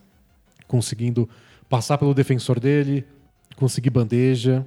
E uma coisa que funcionou bem nesse jogo 2, durante aquela sequência boa deles, que foi transformar uma boa defesa em um ataque mais veloz. Isso, em puxar contra-ataque. É, mesmo que, não é que o contra-ataque não seja uma enterrada do Tetocumpo, mas que seja uma bola de três livre do Ilyasova.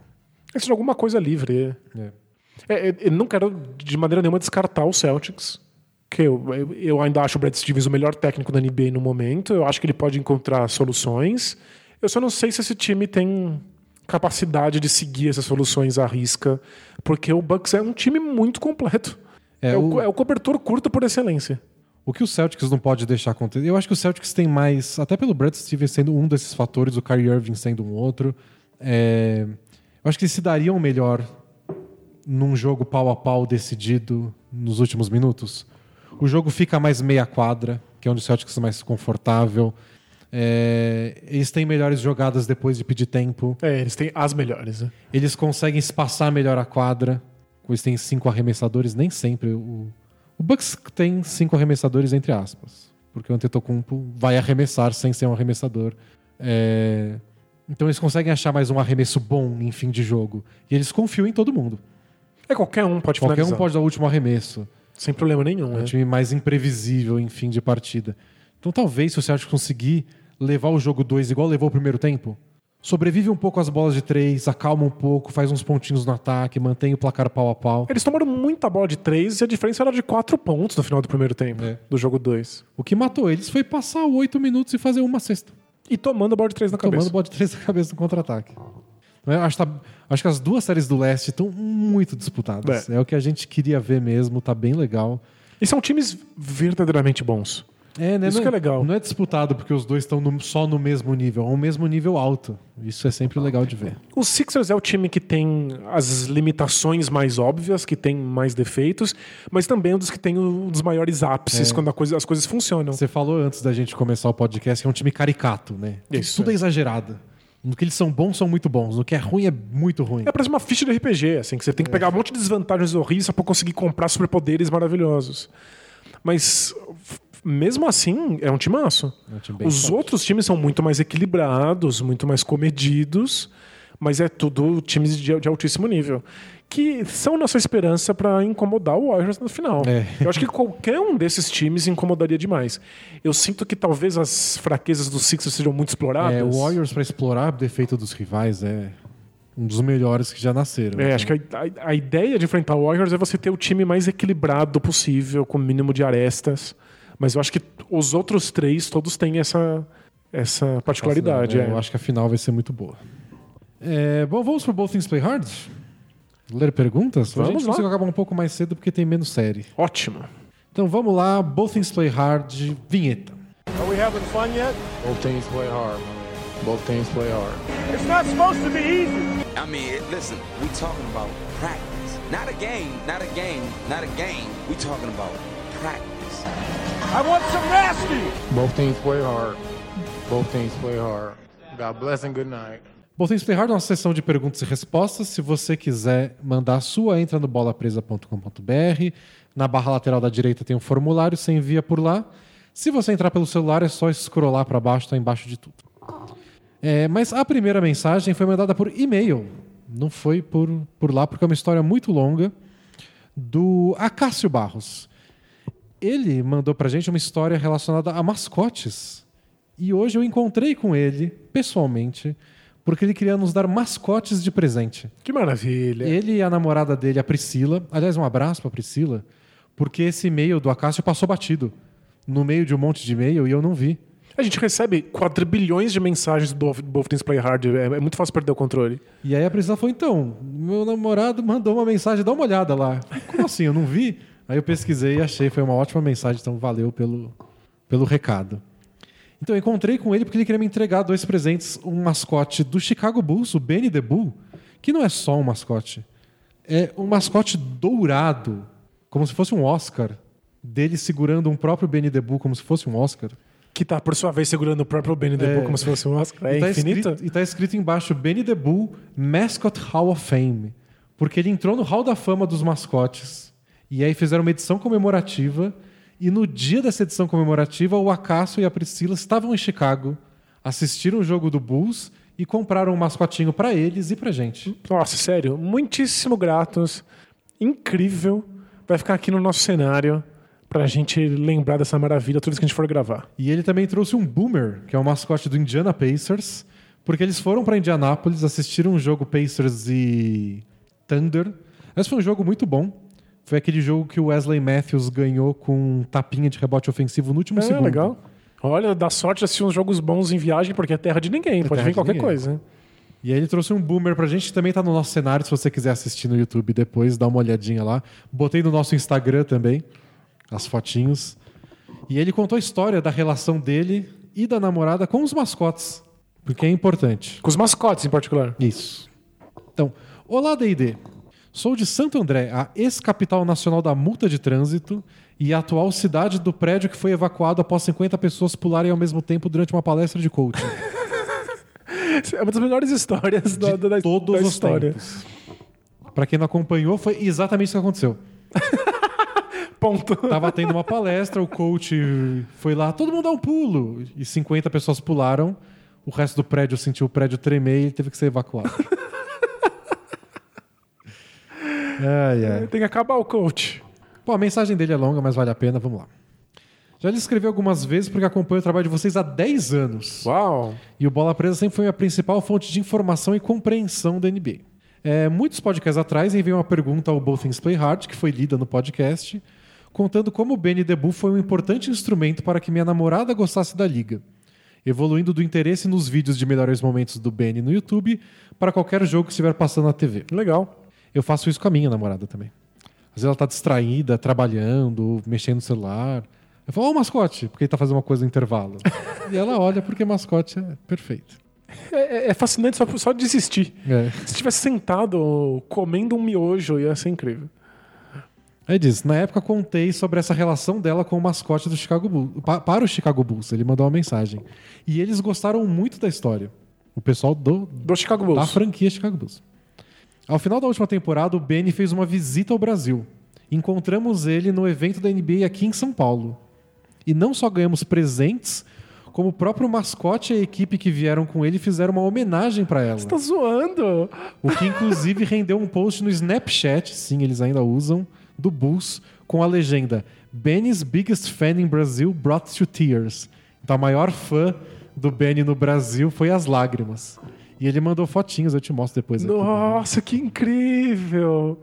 Eles ficaram sabendo, acharam fofo, e quando veio o Brasil fizeram uma homenagem. Ele, eu encontrei hoje ele no metrô, ele contou que realmente depois ele- eles em separado foram lá e encontraram com eles, porque sabiam da história, Nossa. tiraram fotos. É que imagina a cabeça do, do mascote. Do, tipo, tem alguém do outro lado do continente que é apaixonado por você. Deve ser muito lisonjeiro mesmo. E ele tinha contado isso na outra mensagem que ele falou que foi isso. Ela começou a gostar dos mascotes, achou uma coisa interessante e com isso virou fã da NBA. Foi uma porta de entrada meio diferente da maioria, mas que funcionou de porta de entrada. É, e eles devem ter muito orgulho disso. É.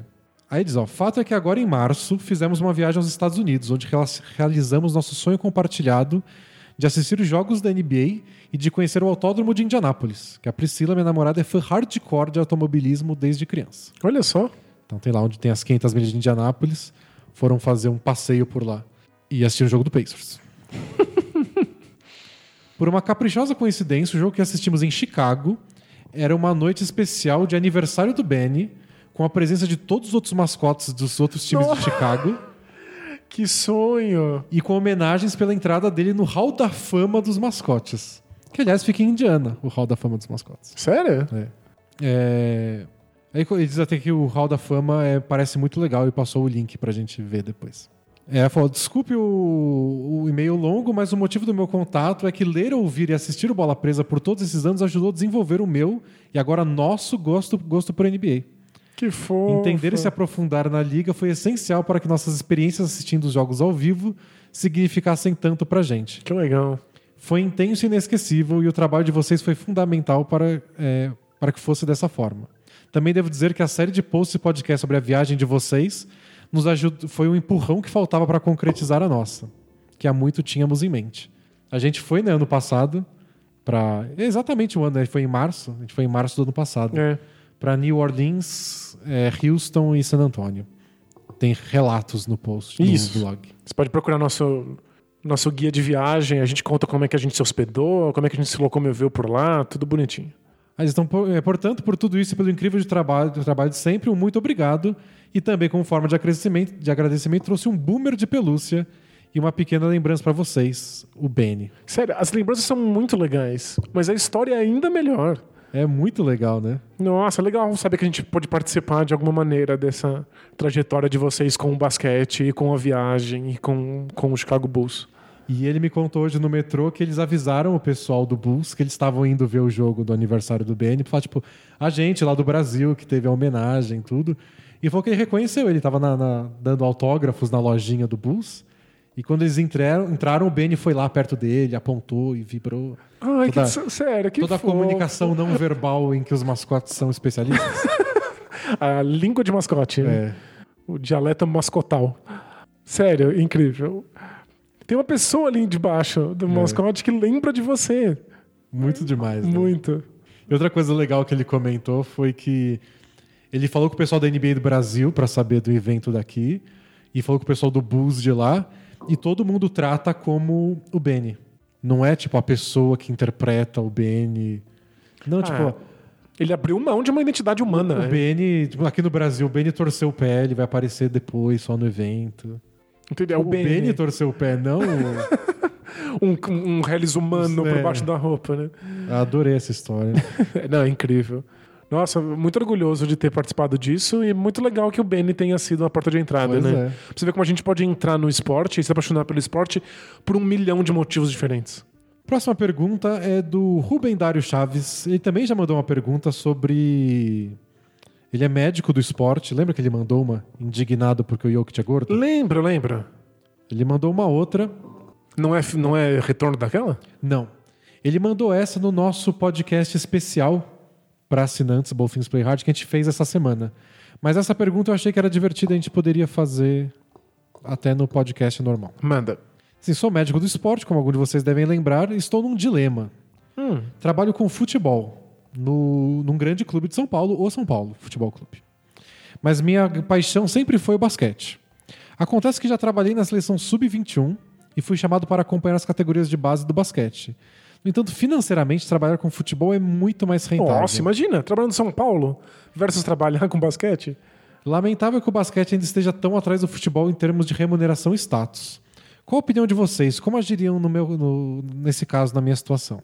Ele gosta de basquete, ama basquete, que, botou pra ele que quer isso, mas a diferença de dinheiro deve ser descomunal. Eu Acho que não tem outra maneira de continuar no basquete que não seja abrir mão de muito dinheiro. É. Imagino que os grandes profissionais dos grandes times da seleção brasileira vão ganhar menos do que alguém que trabalha num clube qualquer de São Paulo de futebol. Eu conheci, quando eu trabalhei lá no Paulistano de assessor de imprensa, eu conheci o Diego Geleilati, que ele é. Hoje ele tá no Flamengo, como preparador do Flamengo. Até tá fazendo mais coisas lá. E na época ele era preparador físico do Paulistano. Foi preparador físico na seleção brasileira também. Então, tipo, é um cara muito bem sucedido como preparador físico de basquete. Ele me falou uma vez que ele trabalhou no Barueri de futebol. Que acho que na época tava na Série B do Brasileirão. E falou que não tem comparação. Porque financeiramente, de dinheiro que ele recebia, né, tipo, valia muito mais a pena estar na Série B do Brasileirão do que estar no, num dos clubes que pagavam bem e, e- e na seleção brasileira do basquete. Mas ele tava lá por paixão, é isso? É, ele nunca me falou os números, não sei quanto é a diferença que ele teve que abrir mão. Ele fez até as duas coisas um tempo, mas eventualmente ele ficou só no basquete, porque é o que ele gostava e onde ele sentia que ele podia crescer mais. E chegou, tá no Flamengo agora, com mais responsabilidades, ele é mó bom mesmo. E. Então tem isso, você- pode entrar no basquete com essa fé de que você nunca vai ganhar igual no futebol, mas que talvez você ganhe mais porque você se destaque entre os melhores. É que ele já tá no São Paulo, não então. tá no Barueri. Esse que é o foda. Porque tem, tem isso até pra jogador de basquete. Os melhores jogadores do NBB ganham bem. Nunca vai fazer cheiro num jogador de futebol. claro. Mas ganha muito bem. Só que é, são pouquíssimos. É, é muito difícil, porque você não é escravo do seu gosto por esporte. Talvez você goste de ser médico, talvez você não precise tá tão envolvido. envolvido assim. com basquete, sendo que você pode exercer sua, sua função como futebol. Você não precisa ser escravo disso. Mas se, se você me disser que você vai ser muito mais feliz lidando com basquete, aí abre mão do dinheiro e vai na fé. Ou faz uma programação, né? Do tipo, vou trabalhar com futebol mais X tempos, aí, X anos, pra juntar um dinheiro X. Quando tivesse dinheiro X, eu posso fazer a mudança. Pode ser. E é. o São Paulo tem um time de basquete agora. Não dá pra fazer as duas É, coisas. talvez dê pra conversar lá, o né? quanto é inviável você ter um pé em cada um. É, não Não faço sei ideia. qual é a rotina de trabalho de um médico do esporte, por isso que eu tô falando isso, mas. É, teria, val- valeria conversar. Mas é isso, não. Se for possível e se for te fazer feliz, manda bala. Mas não se sinta preso aí só porque você gosta. Porque às vezes a gente sente uma obrigação com a comunidade, sabe? É, eu preciso devolver ao basquete alguma Se coisa. eu gosto de basquete e o basquete precisa tanto de ajuda, então deveria ser eu. É, nem todo mundo precisa ser mártir. É. Próxima pergunta é do Derrick Rose MVP. Hum, faz, tempo. faz tempo, É. faz tempo. Ele mandou essa pergunta na época. Você resgatou lá dos confins do Both Things Play Hard. Nem tinha Botens Play Hard com o Derrick Rose foi MVP. Eu tinha, mas era em texto no, no Blogspot. Ele diz assim: E aí, D&D, tudo suave na nave? Suave. Tenho 21 anos sou estudante de Direito e estagiário. É, acontece que apareceu uma estagiária. Sempre tem uma estagiária, ele disse. Semana passada eu falei que ia ter pergunta de estagiária, lembra? Tá aí. Que já faz um tempo que entrou lá no setor que eu trabalho. Uma garota jovem, baixa. Achei engraçado ele falar que ela é baixa. Por que que isso é uma informação relevante, né? Bonita e extremamente legal. Conversamos bastante. Malhamos na mesma academia. Eis. Todas as informações são elogios, né? Eu, eu- eu imagino que o baixa também seja pra ele, né? pra ele deve gostar que ela é baixinha. Certo dia até combinei com ela para que depois do treino pudéssemos sair para comer alguma coisa. Utilizei a desculpa de que era só porque a gente tinha acabado de receber nosso salário. Ele só come uma vez por mês? É que tipo, você pode sair, comer fora, e, porque Entendi. a conta tá cheia por enquanto. Porém, Porém. no meio das nossas conversas durante o jantar, ela me solta um, abre aspas. Mas eu nunca me envolveria com ninguém lá do trabalho, fecha aspas. Ok. E para completar, a, é, pra completar, eu tenho a fama de ser quase um alcoólatra. Mas, hein? E também sou muito brincalhão, então muitas vezes não só ela, mas as pessoas ao meu redor não levam a sério as minhas atitudes. O que fazer? Mandar a rela e poder estragar o clima no estágio? Fazer algumas brincadeiras para ver se há um interesse? PS, estou esperando quitar algumas contas para voltar a ser assinante do blog. Opa. E PS2, o, o período de estágio dela acaba em julho. Desde já agradeço os conselhos dessa dupla magnífica que tudo sabe. Valeu? Não sabemos. Não, a gente não sabe nada. Talvez basquete. Mas o que não impede a gente de tentar. Isso. Nota 10 por esforço, né? Você tá preocupado com o clima do estágio? Não, então, é, eu, eu tô muito ligado com essa ideia de. Vou fazer umas brincadeiras aqui e ver se ela entende. Ninguém tem obrigação de ficar decifrando mensagem cifrada. Sabe qual é o meu, problema? Eu- você sabe que eu sou um fã da rela moderada. Mas nesse caso eu não acho que isso seria uma rela moderada. Porque você pode fazer a brincadeira, só que ela vai ter que entender a brincadeira e você vai ter que entender a resposta dela. É. A chance de dar merda no meio do caminho. É, o, a- o que sempre acontece é que depois disso você dá uma, uma, uma rela total porque você encheu o saco e a pessoa fala: Nossa, nem passou pela minha cabeça que você estava interessado. E a gente se ressente de estar passando indiretas e a pessoa não responde porque a gente acha que ela entendeu e não tá querendo. E a gente vai ficando ressentido. Em geral, as pessoas não entendem mesmo. Você sabe, o que eu lembrei? Teve uma época que a gente estava na faculdade e a gente estava com um grupo de amigos e o pessoal estava conversando de ah, tal pessoa ficaria com tal pessoa. Essas coisas de jovem. Sim, é, adolescente com hormônios. Quem que você ficaria na faculdade, umas coisas assim. E é uma menina na minha frente, ela tinha namorado, eu tinha namorada, ela falou, eu ficaria com o Denis. Ok. E dá pra ser mais direto que isso? Não dá. Foi na sua frente, na ela minha apontou frente. um dedo. é. é. E eu saí de lá pensando, será que ela tava falando sério? tipo, ne- nem sendo direto. Porque, tipo, tava, tava na frente das outras pessoas, o pessoal achou graça, porque não podia rolar. Entendi. Tipo, até pela cara de pau dela, o pessoal achou engraçado. Foi, muito rela total. Mas não. Mas foi tão rela total que eu não sabia se eu devia levar a sério. É, não foi relato total, porque relato total precisa de um pre- uma preparação para relato total. É. Que é, oi, eu vou mandar relato total. Se você não dá esse aviso prévio, pode ser qualquer coisa, pode ser piada, pode ser ironia, Então. pode ser pra ser engraçado na hora. Agora você imagina fazer joguinho. É, não dá. Então, Se você quer que uma mensagem chegue, diga exatamente o que você quer que a pessoa escute. pra não correr risco. É, se isso já não é garantia, imagina fazendo piadinha. Agora, se você tá com muito medo de estragar o clima no, está- no estágio, só deixa quieto, você tá perdidamente apaixonado. E outra acaba em julho. Você pode falar com ela em julho. É, tá chegando já. Sossego faixa. Você pode fazer, falar com ela na última semana. Vamos comemorar aí que acabou seu estágio. Isso. E aí, você dá- inclusive, você dá a chance dela de, caso ela não esteja interessada, não ter mais que te ver na frente. É, que também é conveniente pra ela. Isso. Porque às vezes é meio opressivo você ficar indo pro trabalho e ficar vendo a pessoa que você rejeitou. Próxima perguntinha. Achei muito engraçado. Apontou pra você e falou que ia ficar com você. Você tava lá, que você não deve lembrar. Não lembro mais. Depois você vai ter que me dizer quem foi a pessoa. Sorte que minha namorada não era a namorada da época. Senão, porque ela ouve o podcast. É, Senão ela entendi. chegar e falar, quem é vagabundo? Mas na outra época, era outra namorada. Outros tempos. Outros tempos. A gente era jovem. Jovem ingênuo.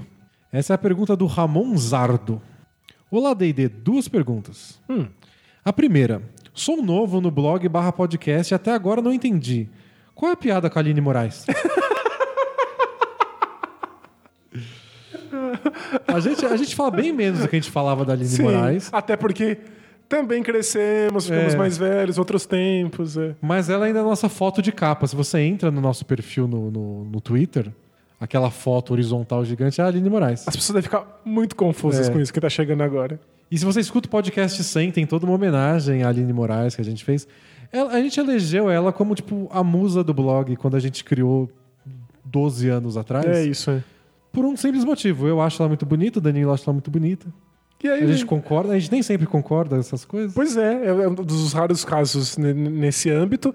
E a gente acabou usando ela para muitas piadas nos textos escritos. É. Do tipo, essa defesa do Bucks não é tão bonita não é quanto uma a Aline Moraes, Moraes. mas, né? Tipo, esse time é bom, mas não é uma Aline Moraes. mas a gente foi deixando isso para trás com o passar dos anos. E aí ela existe apenas como piada de um tempo remoto. É eu, eu confesso que eu senti meio uma culpa. Porque no podcast 100 rolou uma campanha pra ela gravar um áudio pro podcast 100. E aí o pessoal começou a entrar no, no, no Instagram dela e falar: Enche- pessoal, encheu o saco, manda mensagem é. de bola presa. Me senti meio culpado de estar enchendo o saco dela.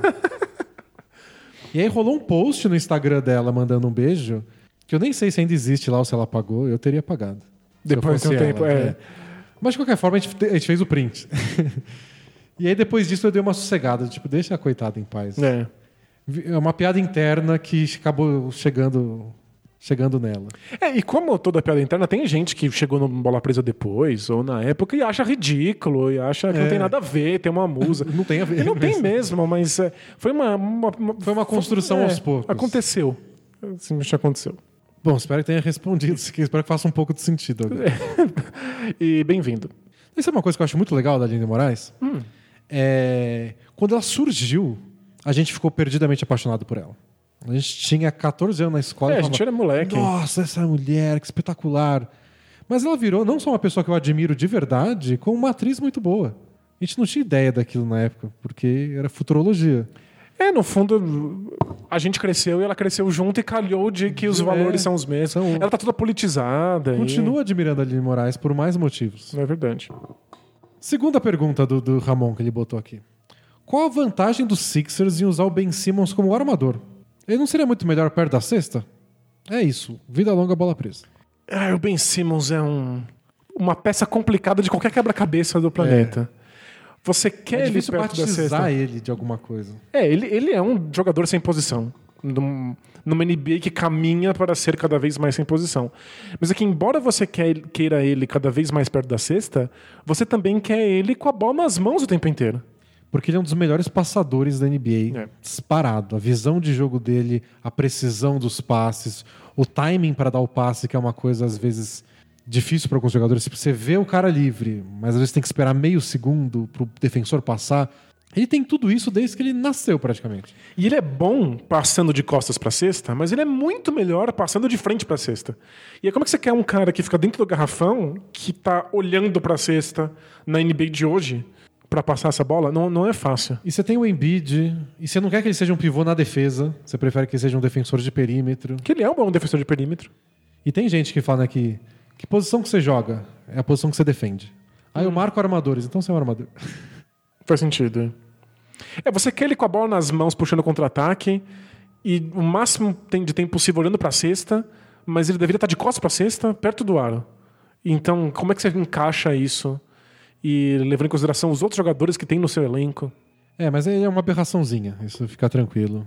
E embalando isso, tem duas perguntas. Um deles assinou como ainda não sei o bastante pra fazer piadinha com o nome de jogador. Legal. Porque vários fazem trocadilho, né? Vai, vai- vai acontecer, vai, vai chegar o dia. Ele diz que ele tá muito acostumado com futebol, ele se acompanha desde de pequeno. Ok. Tá começando com basquete agora. E falou que ele tá muito confuso com essa questão de posição. Porque por causa do futebol ele associou posições com locais do campo. Ah, E no basquete tá todo mundo se mexendo o tempo inteiro. faz sentido. Então ele queria uma ajuda com isso. E também outra comparação com o futebol, ele quer saber se a regra de 3 segundos no garrafão é tipo o goleiro se adiantando no pênalti. Existe, mas não marcam uma vez a cada nos bissextos. É por aí. É, se ma- marca-se muito pouco. E tem uma outra pergunta que assinou como possível cota de iniciantes, Legal. Porque ele também estava assistindo um vídeo sobre o Ben Simmons e falou que em algum momento disseram no vídeo que ele era um point forward. Legal. E ele ficou confuso sobre o que é isso. Porque isso não é uma posição, né? E aí ele procurou na internet e descobriu um cara falando que existem 12 posições hoje na quadra. A gente tem um podcast sobre- especial sobre isso, não? Tem. E as, as posições que ele falou são variações envolvendo os termos point, shooting, small, forward, guard, center, combo, power e stretch. E aí você mistura tudo isso. Então você pode ser um, um guard, ou um combo guard, ou um point forward, ou um stretch alguma coisa. Um stretch point forward. É. Que aí seriam essas combinações. É por isso mesmo ou eu entendi errado? Então é É. uma pequena aula de posições no basquete. Vamos lá. É, tradicionalmente, quando o basquete surgiu, a gente trabalhava com cinco posições que podem ser chamadas de várias maneiras em português e em inglês. Inclusive, aqui no Brasil, o mais comum é chamar pelo número. Isso. Posição 1, 2, 3, 4, 5. Isso. O um seria o armador principal, que eles chamam em inglês de point guard. Várias pessoas chamam de armador puro, que seria o cara que chamaria jogadas, que faria as jogadas acontecerem. O dois é o armador arremessador, o shooting guard, que deveria ser um, um armador que finaliza mais. No Brasil também, às vezes, chamam só de ala. Como se fosse... Às vezes no Brasil é tipo armador, dois alas, dois pivôs. Faz sentido, é. É, A posição 3 é o, o small forward, é o ala pequeno, que a gente chama só de ala em geral. Só ala e ponto. O power forward, que é o ala de força, ou também conhecido como ala pivô, que é um ala que fica mais perto do garrafão. E o center seria o pivô, Que é o cara aí que fica- embaixo da cesta. Basicamente, vai de um garrafão pro outro. É... A questão... E isso é o básico. É. Que, aí- que foi sendo destruído com o passar do tempo, né? É. E aí volta e meia alguma posição fica aparecendo mais como a tradicional. Mas o básico é que o armador é o cara que pensa o jogo. Então geralmente é o cara que leva a bola da defesa pro ataque e dá início ao, à jogada. Então é um cara mais organizador. Mas não necessariamente. É. Então o pivô é o cara que joga dentro do garrafão perto da cesta, geralmente é o mais alto. Mas não necessariamente. E por aí vai. É, e quando você tem um ala que costuma pensar o jogo e criar as jogadas, ou um pivô, a gente costuma colocar o point na frente. Então, point forward é um ala que, come, co- que joga como se ele comandasse as A jogadas. expressão em inglês que eles falam é run the point. Então é o cara que está comandando o jogo. Então quando eles estão falando que alguém run the point, é o cara que está comandando o ataque. E aí pode ser de qualquer posição. É. No Denver a gente vê o Jokic, que é um pivô, às vezes fazendo isso. E aí o pessoal costuma chamar ele de, de point, Point center. center. é, você pode ir. Mas para o cara que perguntou lá das posições, no basquete geralmente é, é- é- se organiza pela função, não pela, pelo lugar dele físico na quadra. Com exceção, talvez, do pivô, porque ele geralmente está perto da cesta. É, mas cada vez menos agora. Mas agora tem os pivôs que arremessam de três, então. É, o grande problema é que essas posições, elas nunca foram universais. Sempre tinha algum jogador que não se encaixava nisso, e aí existia sempre uma discussão de esse cara não é nem armador principal, nem armador arremessador, o que, que a gente faz com esse cara? E aí você tem que improvisar ele numa posição, e essas são as exceções. Mas com o passar do tempo, as exceções começaram a ser maiores do que as regras. Então você tem menos armadores que se encaixam na noção tradicional de armador hoje em dia do que você tem caras que são jogam armando e finalizando. Tem um monte de armadores principais que nem passam mais a bola. Tipo, a gente vive um, um momento de exceções em termos de posição. Então é difícil configurar de fato, né? É, o padrão, o clichê de falar hoje é que a gente está numa era sem posições definidas. É que essa é uma coisa que vai e volta. Às vezes a gente lembra do passado como se fosse muito, tudo muito definido no passado. E nem sempre era assim, sempre tinha uns times mais esquisitos que o outro. É, sempre, sempre tem uma exceção. É que às vezes tem mais dessas exceções. É. E quando tem muito, às vezes a gente começa a fazer a regra se associar da exceção, mas aí vem uma outra exceção. Então, não é muito fácil de você determinar, assim, cravado a posição de um jogador. E pra gente terminar, tem uma mensagem que eu não vou ler inteira, porque ela é gigantesca, mas é que eu achei engraçado que, é o pessoal tá incomodado com isso. É do jornalista frustrado e parece que apenas eu me importo com isso. Ok. O incômodo dele é que ele trabalha numa sucursal da Globo, lá no Sul, Uhum. e lá eles são obrigados a sempre falar os valores das coisas em dinheiro em real. E aí ele coloca aqui em caixa alta. Não faz o menor sentido expressar questões monetárias de outros países em real. O LeBron não receberá 593 milhões de reais do Lakers. o Neymar não ganha 150 milhões de reais por ano e por aí vai. E eu vou que ele está tentando mudar isso lá dentro, mas que ele não consegue convencer ninguém e ele está revoltadíssimo. Muito engraçado. E ele, ele me perguntou se onde eu trabalho, como é que isso é tratado. Como é? É, a regra é colocar o valor da moeda onde está acontecendo o negócio. Então, o LeBron assinou um contrato em dólares, você bota em dólares. E aí, em parênteses, você põe a cotação do dia. Sério? Então, é tipo. Porque eu, é o que eu acho correto. Porque o LeBron vai receber em dólares. Então, o valor que tem que estar lá é em dólares. Mas o leitor pode olhar e falar: Quanto é isso? é muito ou pouco. E aí você dá uma noção para ele. Então, tipo, no dia que a matéria saiu, Era X. 100 milhões de dólares, esses X milhões de reais. Claro que a cotação vai mudar de um dia para o outro, de um mês para o outro, de um ano para o outro. Mas só para a pessoa não ficar completamente perdida. Especialmente com esporte, essas coisas que. Tá, o cara foi comprado por 10 milhões, é muito pouco. Aí você vê o valor em reais e fala, ah, tá. É que a, a NBA existe o que a gente sempre chama de jogo em cima do jogo. Existe uma graça de saber qual é o valor dos salários, porque é um joguinho você encaixar os jogadores sem estourar o teto salarial. É, tem, um, tem uma razão de ser por esse. Não é só porque o cara merece, só porque ofereceram. É isso. Tem é- um contrato máximo, um mínimo. A gente sabe quanto é o máximo que o jogador pode receber. A gente fica, será que esse time tem espaço suficiente para dar o contrato máximo? Então a gente tem que estar familiarizado com a moeda em que essas transações são feitas, porque é um jogo à parte. Não precisava nem chamar dólar. Podia chamar Estalecas. estalecas, dinheirinho. Pratas. A gente- mas a gente precisa ter noção do qual é o valor original. Você me dizer quanto isso é em real não me dá informação nenhuma para eu entender o teto salarial de um time. É, eu- tanto que no Bola Presa a gente não faz essa conversão, porque o Nunca. importante é o valor em dólar, porque o teto salarial é em dólar e vale pela formação do time. Não é que a gente está interessado em quanto o LeBron vai ganhar por ano. Já sei que ele é rico.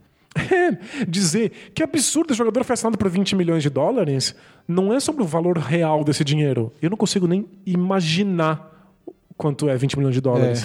O que me importa é, caramba, isso é 8% do espaço total de um time. Olha só como eles estão abrindo mão de espaço. No, no jornalismo eu acho importante ter as duas informações. Então, tipo, a empresa francesa tá com uma dívida ou vai ter que pagar, o Google vai ter que pagar uma multa na Europa de X milhões de euros, que hoje é o equivalente a tantos reais. E É, e, a- até porque dólar a gente até me acostumou a fazer a conversão na cabeça, mas euro é muito mais difícil. É, então, aí eu acho que valeria fazer as duas. Eu entendo a ideia da TV de só facilitar, tudo é real. Eu acho legal a ideia de ter os dois. É. É o valor da, da- do que está acontecendo de verdade e você dá uma ideia do que seria esse valor convertido hoje. Boa. Mas quem, achei, achei graça da sua revolta, desculpa. É muito bom. É, é o tipo de Achei coisa que a engraçado gente... você se importar com isso. É o tipo de coisa que a gente não pensa, mas que a gente faz de um jeito específico no bola presa. É, E aí teve que pensar, por que, que a gente faz assim? Ah, é porque o que importa é o metajogo, né? é o teto salarial da NBA. É. Bom, pessoal, valeu por mais uma companhia neste podcast. Voltamos sexta-feira que vem com mais playoffs. E aí, já vai estar se resolvendo essas séries. É, vai ter série no finalzinho. Talvez, inclusive, a gente já chegue naquele ponto em que a gente não vai querer abrir mão de perder um jogo aí. Talvez a gente grave na sexta de manhã, Isso. não sei. Talvez a gente tenha que fazer alguns ajustes pra não se dar o luxo de não saber que fim deu uma série.